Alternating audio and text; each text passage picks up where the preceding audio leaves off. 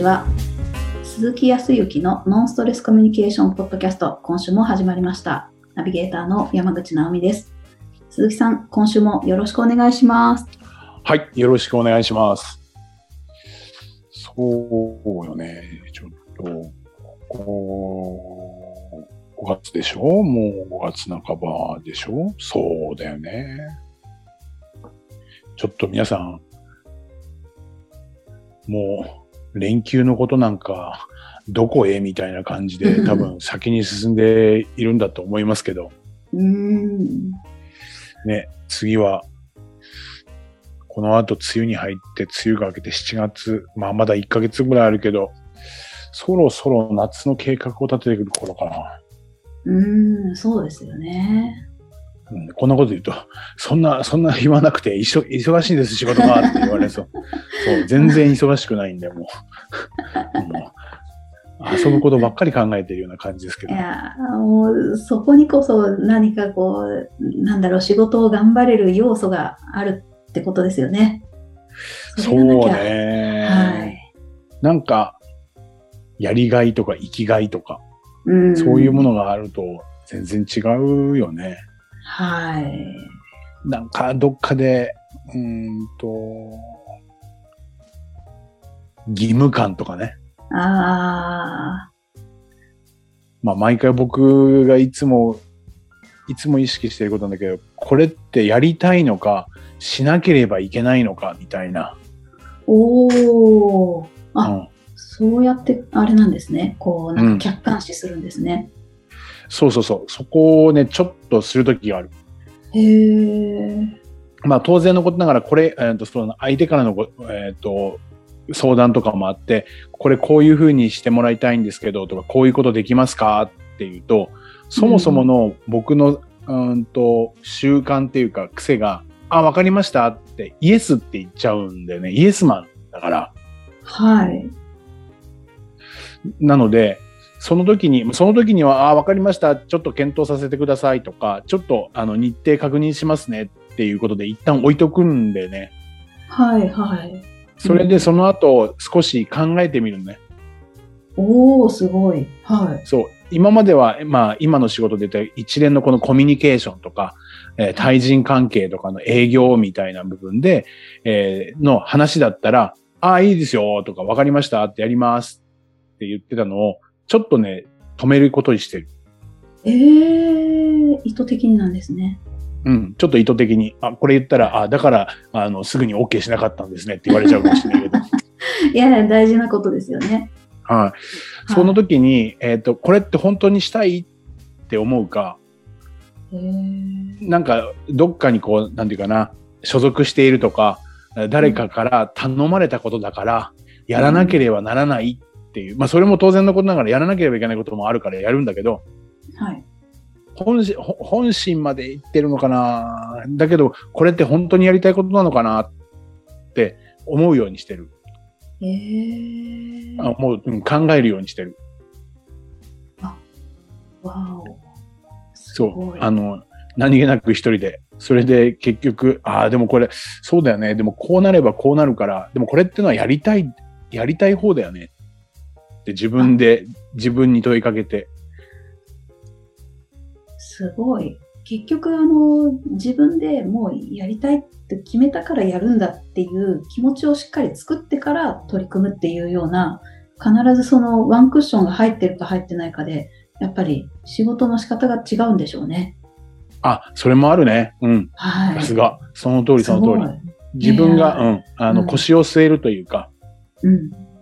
そう。そこはね、だから、うん、一店舗。これって関係性があるからやらなきゃいけないよな。だからやるか、と思ってる中で、で、その先、でも、これあんまり仮にやらされてる感はあったとしても、これがうまくいってこうなっていけば、こうなる。そうすると結局自分がやりたいこういうところに近づくとなれば、これはやりたいだよね。OK、これをやりたいだなと思って、じゃあじゃあ OK やろう。っていうような感じになる。すごい。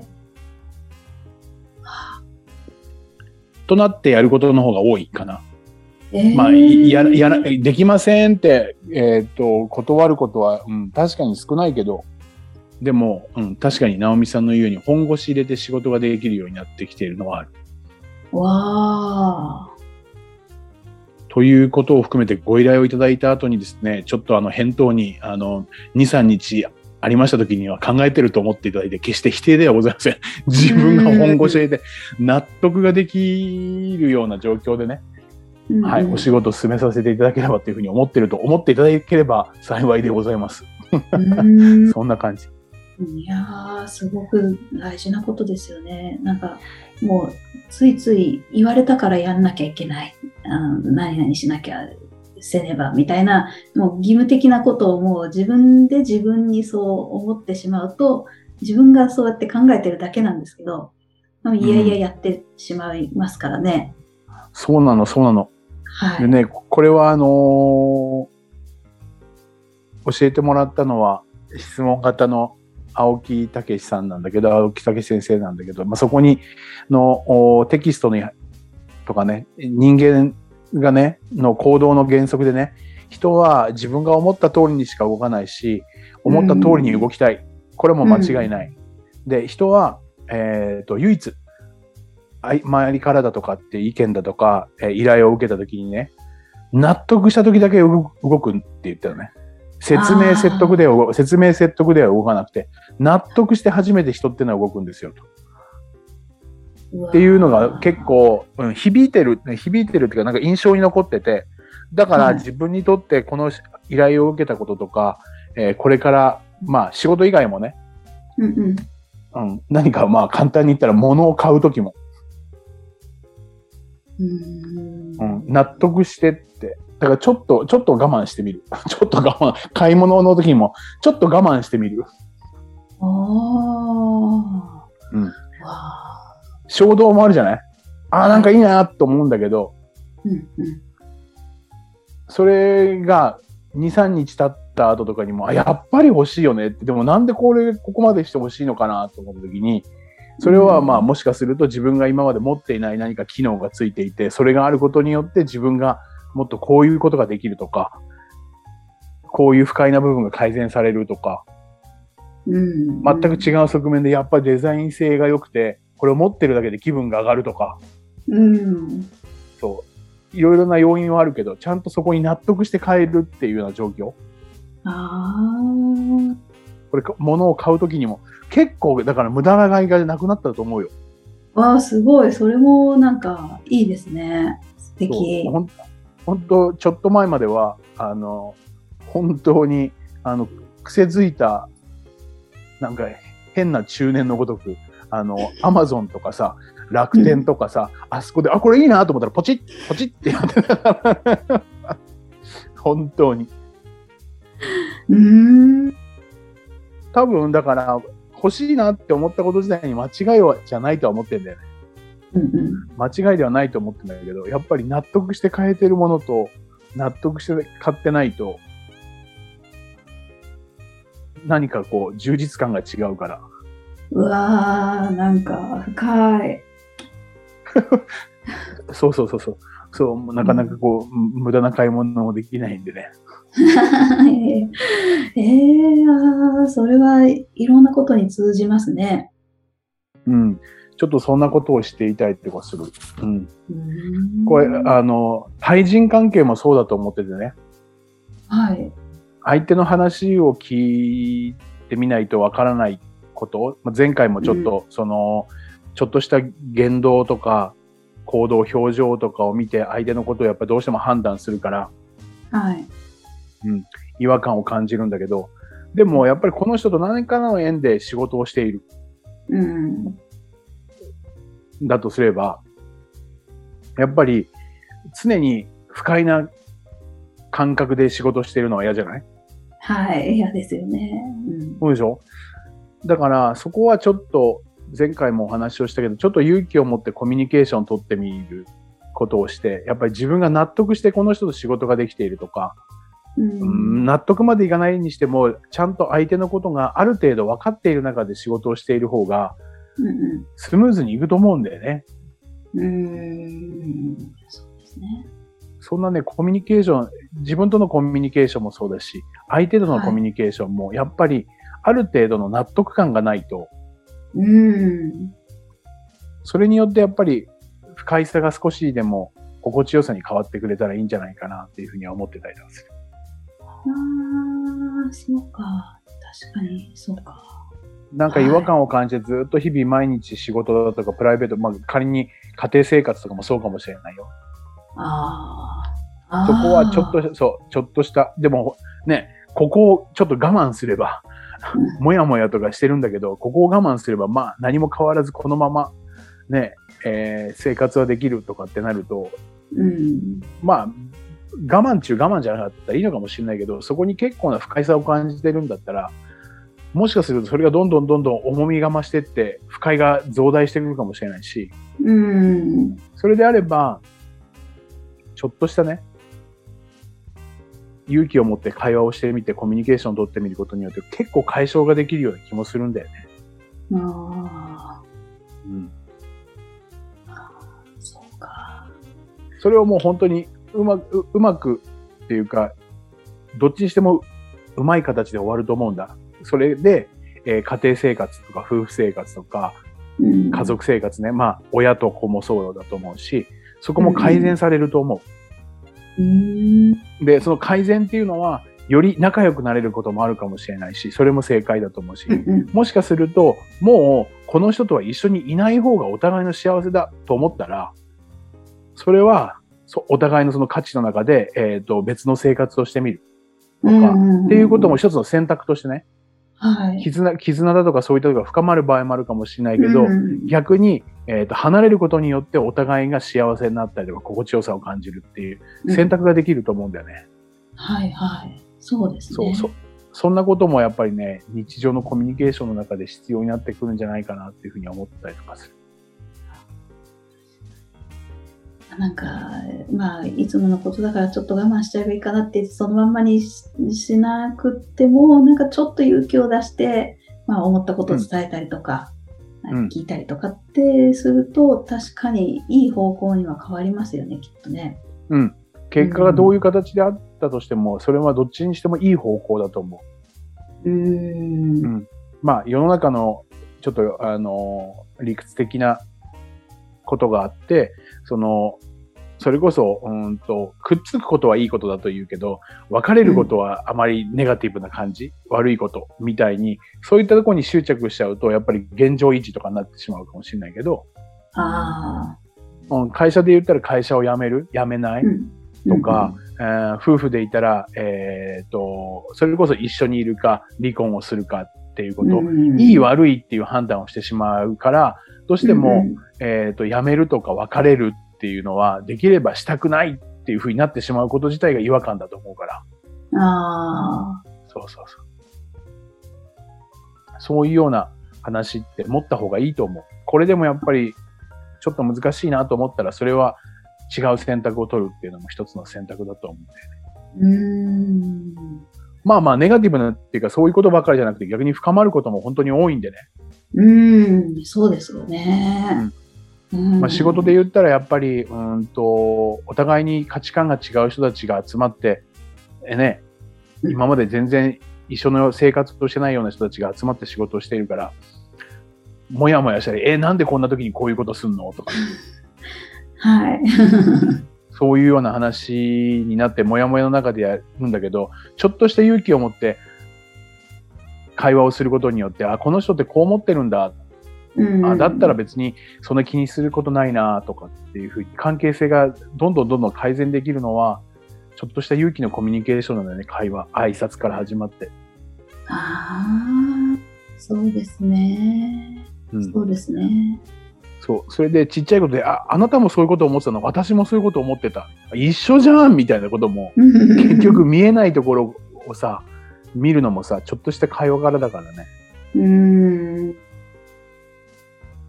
あのー僕がこう沖縄で本当にもう1年半以上かな。お付き合いとしてはもう3年以上あるけど、具体的にその会社さんに入らさせていただいて、まあ、かっこよく言えばコンサルみたいな形で、えー、まずは営業、対はい。外のお客様に対してのコミュニケーションっていう部分で営業のスキル、ノウハウのところから、あとは今、あそこは本当に一段落をして、えっ、と、社内のコミュニケーションみたいなところのおお手伝いをさせてもらってたりとかするんですけどね。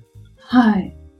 もう入り口は本当に、えっ、と、まあ人間って面白いもので結構な思い込みっていうのがあって、えーとうん本当にそこの社長には失礼だけど、うん小さい沖縄の石材店、石や石の石材店でね、もうお父さんの代から何十年も30年以上やってる会社なんだけど、まあ、業種的に、えーと建設会社さんとか不動産さん、あ、不動産会社さんから依頼を受けて、えっ、と、石を切ったり、つけたりとかっていうことをするから、受け身だったんでね。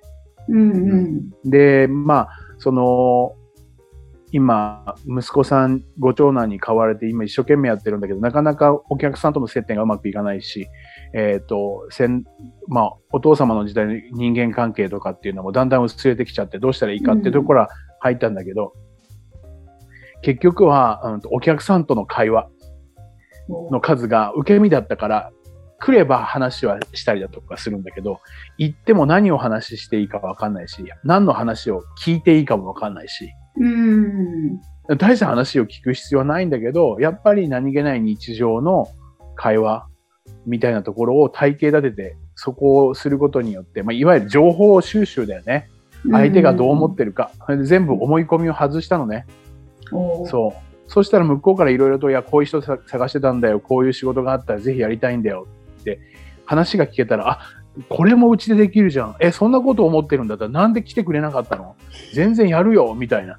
そうそうそう。そういうところに気づいて、風通しがものすごく良くなったのね。はい。そう。それが去年の1年、去年から今のそうね、半年ぐらいはぐわーっと変わった。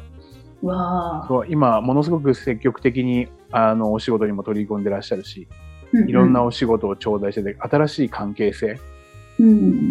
うんもうすでに本当に信頼関係ができて、もう何回も依頼を受けるようになってきたりとかする。へえ。それもだからお互いが分かっってないんだよね。不動産会社さんとか建設会社さんがつ石材店のことも分かっていないし、石材店も建設会社さんのことも分かってないから、うん。ちょっとしたそのイメージでね、決めつけちゃってるってところがあるから、ちょっとした会話でそこが変わってくる。へえ、あ、すごい。それで今はどちらかというともう本当一段落してす少しずつ改善もしてるけど、もう今は本当にね、月に2回、あの、2時間ぐらい、えーだから計4時間ぐらい先方に行くのと、あとはそこの社長とやっぱり月に2回、1時間間半か2時間ぐらい、えっ、と、お話を聞かせてもらったりとかする。だから、あ8、9、10、11。もうそうね、えっ、と、月12時間ぐらいお時間をご一緒させてもらってるんだけど、もうほ、ほとんどがもうね、あの、勉強とか何か、え ー講座のノウハウとかじゃなくて、もう、本当にごめんなさいなんですけど、無駄話してる感。そう、会うん。会社の事務所にお伺いをして、さあ、うんさあ、最近どうですかから始まって、うん。うん。で、何か切り口があって話が始まると、一人の人がはじ話してて、今こういうような仕事しててこうなんだけど、こういうところをもっとこうしてみたいとか、あそう。それに対して社長が、それだったらこうした方がいいさ、とか、あ。うん。えーでも、とか、なんかそういうようなざっくばらんな話をしているへえ、あいいでね。そうね、具体的な仕事の話もそうで、その解決方法とかもその場で出てくるのすごいなと思うんだけど、うん。一番なのは、うんとまあ、そこに一人の、うんと、総務とか事務的な責任者をしている女性の方、入ってまだ1年ぐらいだと思うんだけど、はい。うん、あのー採用されて、そこで働いてらっしゃる方、そう、その方、あその方もね、本当に、あのいつもこのポッドキャストを聞いていただいていて、あの私のファンというよりかな、直美さんのファンみたいですから。いえそうそうそ うそれ多い。えー、嬉しいです。はい。まあ、これも聞いていただいてると思いますが、えっと、やっぱりね、僕が新鮮なのは、その人の、まあ、その2時間の、おミーティングというか、その時間が終わった後に、それぞれの感じたこと、思ったことっていう感想を聞くのね。はい。その中に隠されているね、その、その女性の感想ってものすごく自分にとっても気づきになるの。うん。それで、だから本当にお金をいただいてね、なんか無駄話の2時間で申し訳ないなっていうふうに思いながらも感想を聞くと、あの、誰々さんがそういうところで、えっ、と、悩んでたりとか、そういうところに困ってるっていうことに気づけたのはすごく良かったですとか、うん。あ、そんな考え方もあるんだと思ったところに気づけました、みたいな。そういう話があると、あ、まんざらでもないなと思って、ちょっと勇気づけられてるんですよ。いやー、本当に、いや、お話を、私もまあ、こうやって、あの、目の当たりにしてるので、お話を聞いていただいて、あの、自分のことを話をして、あ、なるほどなって思うことを伺えて、で、この価値ってすごいですよね。うん思います。ありがとうございます。そう言っていただけると嬉しいんですけど、なかなかこう、なんていうかな、日常の中で会話っていうのは、いいも、いいとか悪いとかじゃないんだけど、普通にされているわけじゃない。うん。今日も、お直美さんもそうだし、僕もそうだし、今聞いてらっしゃる方も、この後も、間違いなく、少なからずも会話っていうのは誰かとするだろうし、はい。自分ともすするはずなんだけど、うんうん。思いのほかそこを何か課題とか問題とか、何かこうしたいっていうようなところに気づけていなかったりとかするから、うん。改めて日常の何気ない会話をちょっと見つめてみると、いろんな気づきが出てくるっていうのはあるよね。うわあ、これは勇気をもらえますね。そうですね。はい。うん、うん。うん。なので、本当に。それをやっぱり感じてもらって、その女性の方にはね、はい。その方には本当に気づきをもらっている。うん、で、また、あのー嬉しいことにね、あの、課題じゃないんだけど、ちょっとここれからの2週間、こういうことをちょっとやってみましょうよって言って、何かヒントになるかな、みたいなものを、こう、差し上げるとね、素直にやっていただけるんだよね。おー。そうそうそう。ちょっと自分がどう、あの、最近ちょっとネガティブでね、ちょっとこう、うまくこう、プラスに捉えられないことがあって、こういうふうにやっているんだけど、こうなっちゃうとか、うんうん。こう、こう、こういうことは良かったけど、まだこうだとか、全部やっぱマイナナスに持っていくっていうマイナスの終わり方をされているっていう自分も自覚があるから、じゃあ寝る前に、寝る前に、最後寝る瞬間にいいことを、えっ、と、一つでも二つでもいいから紙に書いて、いいことで終わったら最後はプラスで終わるから、そういう練習をしてみましょうよ、みたいなことをしして、まあ、えっ、と、聞いてると思うけど、なんか3日か4日ぐらいまでやったんだけど、その後ちょっとやできませんでしたって、この前言ってたけど、でもすごい。それでね、やっぱりね、全然違うって言ってた。